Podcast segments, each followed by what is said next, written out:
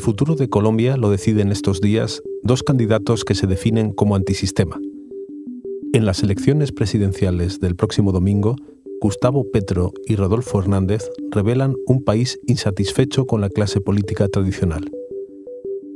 Si en la primera vuelta parecía claro que iba a ganar Petro, el candidato de izquierda, la aparición sorpresa de Hernández como ponente en la segunda vuelta dio la vuelta a las previsiones.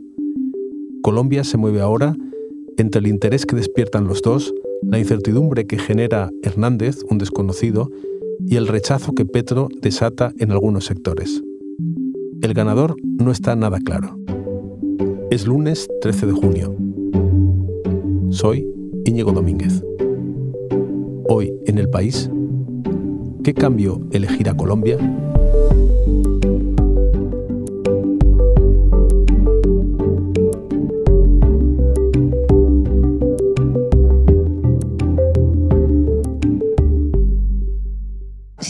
Gana las elecciones en Colombia, y Lula en Brasil, ¿se crea con Boric en Chile un nuevo eje latinoamericano?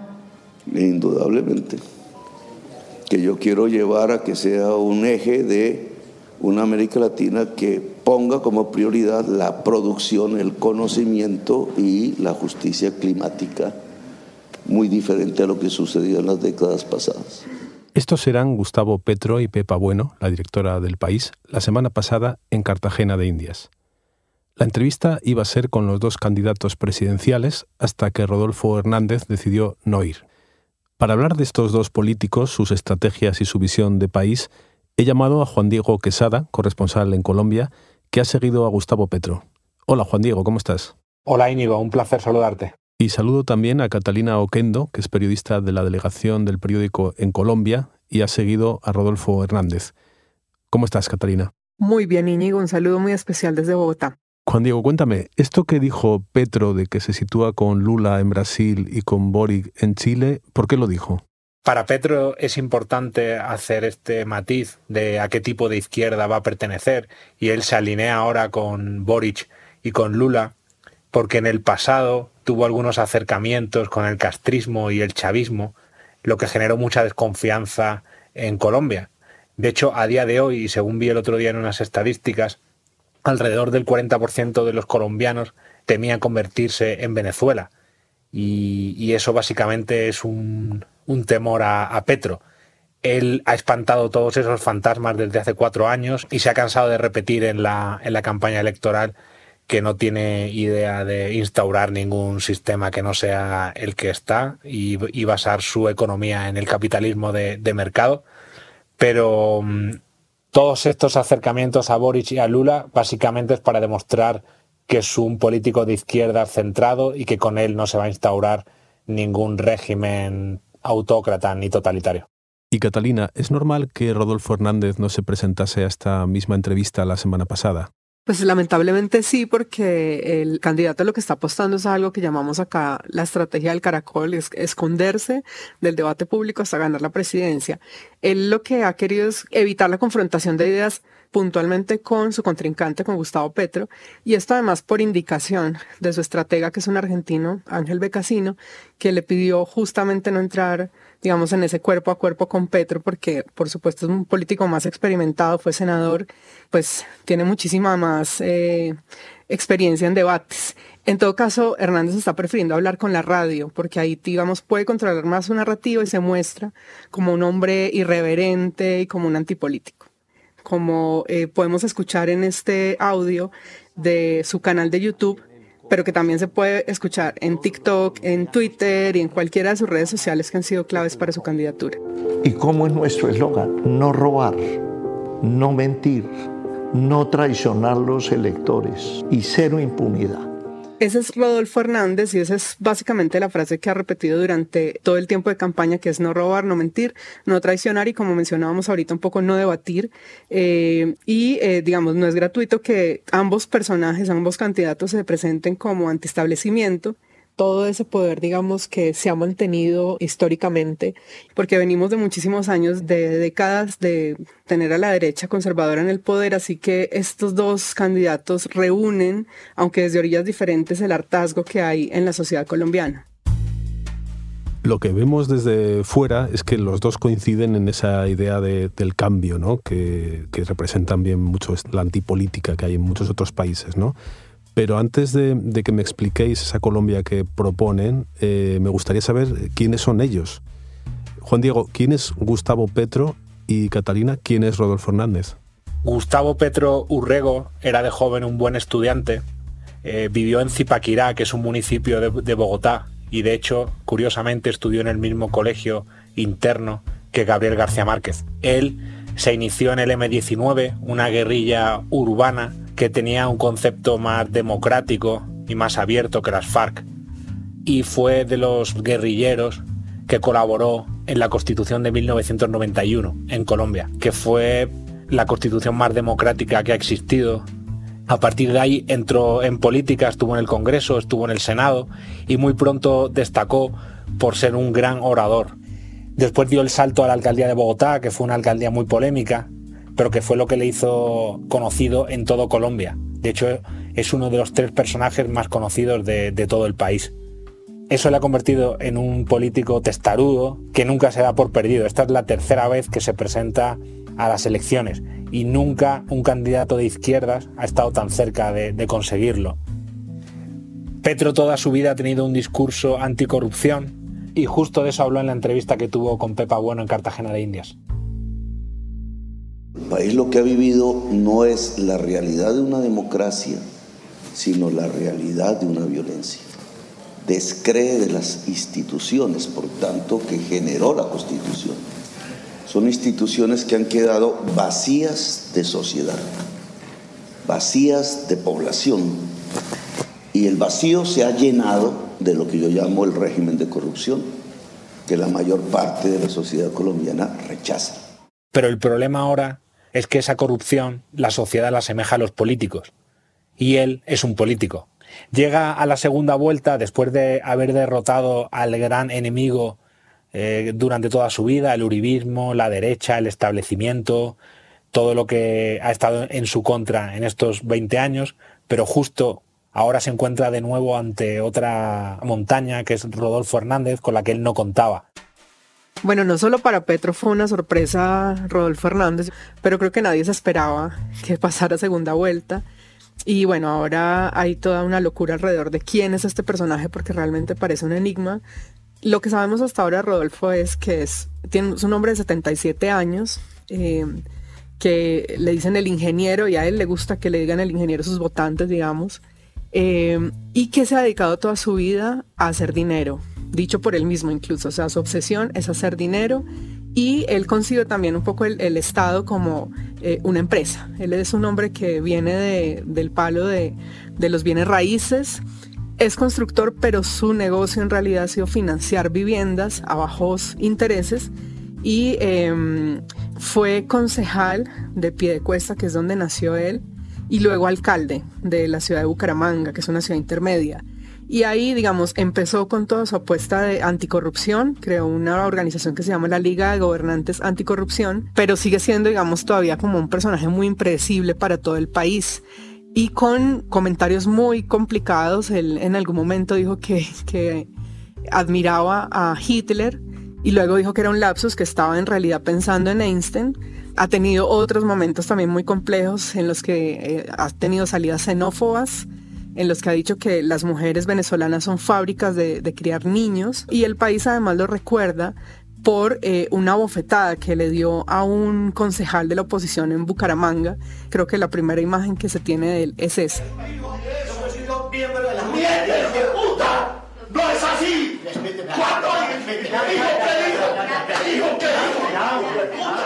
Bueno, parece que tiene un carácter muy fuerte, ¿no? Mm, bueno, de hecho, me pregunto, ¿cuáles son los puntos fuertes y débiles de Petro y de Rodolfo Hernández? Petro tiene un arraigo muy fuerte después de ocho años haciendo campaña presidencial. Es casi una religión. El petrismo, en la costa sobre todo, es tremendamente popular en el Pacífico y en el Atlántico, también en el Caribe. Es, es idolatrado por la gente de, de clase media-baja. Y su, su parte débil es que tiene unos enemigos furibundos. La petrofobia es algo muy arraigado también. igual que se le quiere, se le detesta. El punto fuerte de Rodolfo Hernández es que reúne un voto del suroriente de Colombia que no estaba siendo tenido en cuenta por otras corrientes políticas, eh, que además es un voto joven también, eh, de un tipo de joven que no ha sido militante, que no necesariamente está muy ideologizado, pero que eh, está reunido alrededor de un solo mensaje, que es el que captura eh, Rodolfo Hernández, que es el anticorrupción, que es lo que repite permanentemente Rodolfo Hernández. Eh, su campaña ha sido muy coherente con eso. El punto débil son precisamente sus declaraciones irreverentes, su maltrato, su grosería incluso con la prensa. Y una cosa muy importante que le está jugando en contra ha sido el machismo. Ha tenido muchísimas eh, declaraciones contra las mujeres, pero una eh, en particular que fue muy polémica es cuando en radio dijo que las mujeres debíamos estar en la casa. ¿Usted cree en la labor de la mujer en la dirección, dirigiendo cosas, gobernando de alguna manera? No, es bueno que ella eh, haga los comentarios y apoye desde la casa. La mujer metida en el gobierno, la gente no le gusta. ¿Por qué? Porque ven que es invasiva. Petro está aprovechando estos deslices de su contrincante para presentarse como un candidato más feminista y, y, más moderno. La realidad es que a él siempre se le había visto como alguien machista, pero hay dos, dos puntos en los últimos tiempos que han ido moderando esta imagen que se tiene de él. Él tiene una hija adolescente que se llama Sofía, que le ha ido instruyendo en el feminismo. Y el segundo punto es que Petro puso como su número dos a Francia Márquez, una mujer negra afrocolombiana con una gran lucha feminista a lo largo de, de su vida. Entonces, aprovechando eh, a estas dos mujeres que le rodean, ha ido deconstruyendo un poco su actitud y su, imagen también. Bueno, esa, esa posición eh, un poco más deconstruida de Gustavo Petro sí le está generando líos a Rodolfo Hernández, que ha intentado en, en, Twitter particularmente ser un poco más moderado. Sin embargo, intenta taparlo todo a través de su gran estrategia digital, que ha sido también una novedad en esta campaña, porque él se convirtió no solo en, el viejito TikToker a sus 77 años, sino que tiene una red enorme a través de WhatsApp Así que ha sido enormemente exitoso con esa apuesta de redes sociales. Sin embargo, él tiene una paradoja y es que se presenta como el candidato anticorrupción, pero tiene una investigación en curso eh, justamente por corrupción que el próximo julio, a mediados de julio, tendría que estar respondiendo ante la justicia. Eh, se trata de un, contrato de transformación de los residuos de basuras en Bucaramanga, cuando era alcalde de Bucaramanga, es que eh, se descubre que su hijo está pidiendo una comisión millonaria y que el entonces alcalde de Bucaramanga estaba tratando como de direccionar ese contrato. ¿Has dicho que le llaman el viejito TikToker?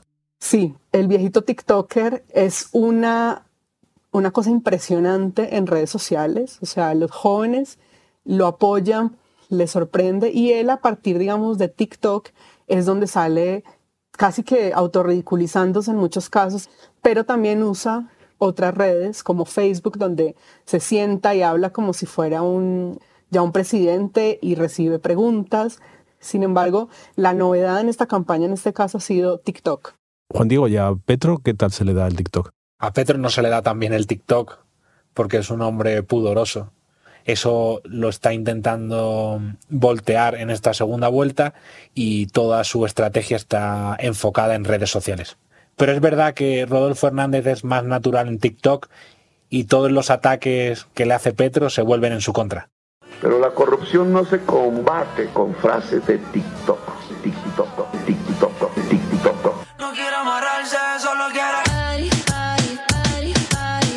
Póngale la firma que lo saco. Bueno, al margen de las redes, eh, imagino que en Colombia también se hablará de cosas ya más serias de, del país que tienen en la cabeza cada candidato si llega a ser presidente. Sí, Petro tiene la idea de crear un país más justo socialmente. Para eso necesita recaudar dinero, hacer una reforma tributaria, algo que es impopular en Colombia, como ya ya lo comprobó el actual presidente Iván Duque, que trató de hacer una y el país se le echó a la calle. Pero Petro dice tener las claves para lograr una mayor recaudación y lograr, por ejemplo, que todos los estudiantes adolescentes tengan educación superior y que las madres solteras tengan una renta mínima. En cambio, con Rodolfo Hernández no sabemos qué nos va a pasar a las mujeres.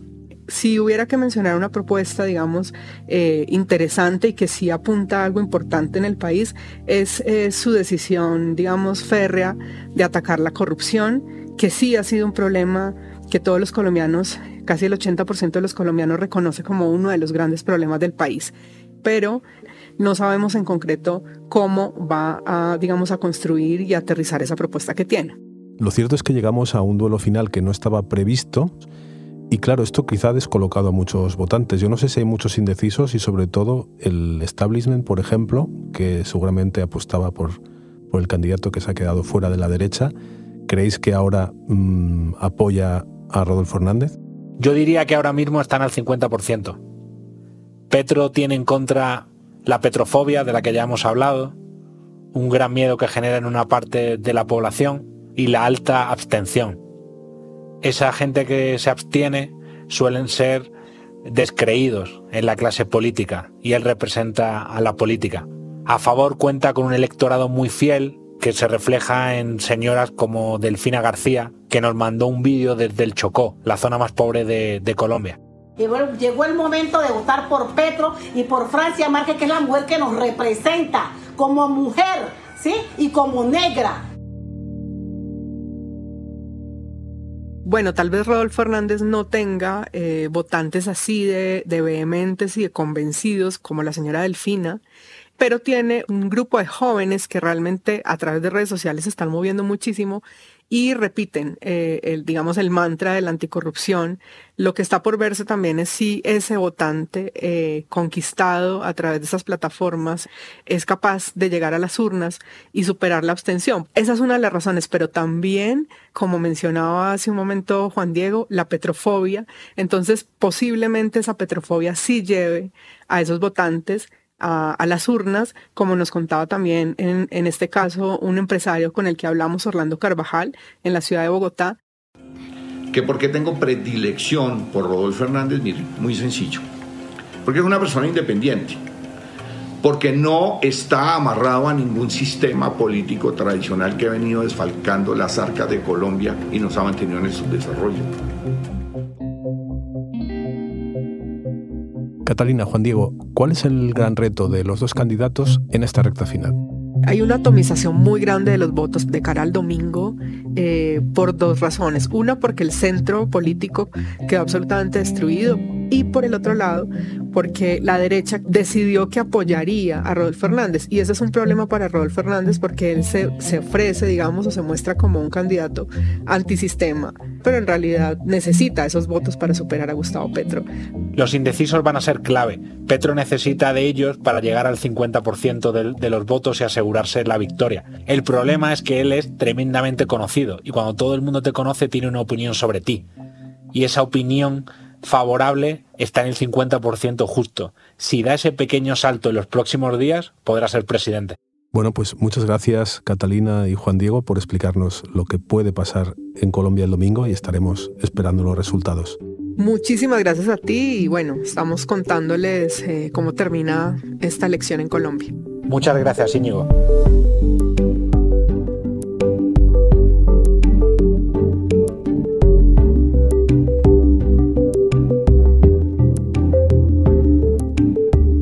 Este episodio lo ha realizado Elsa Cabria. La grabación en estudio es de Camilo Iriarte.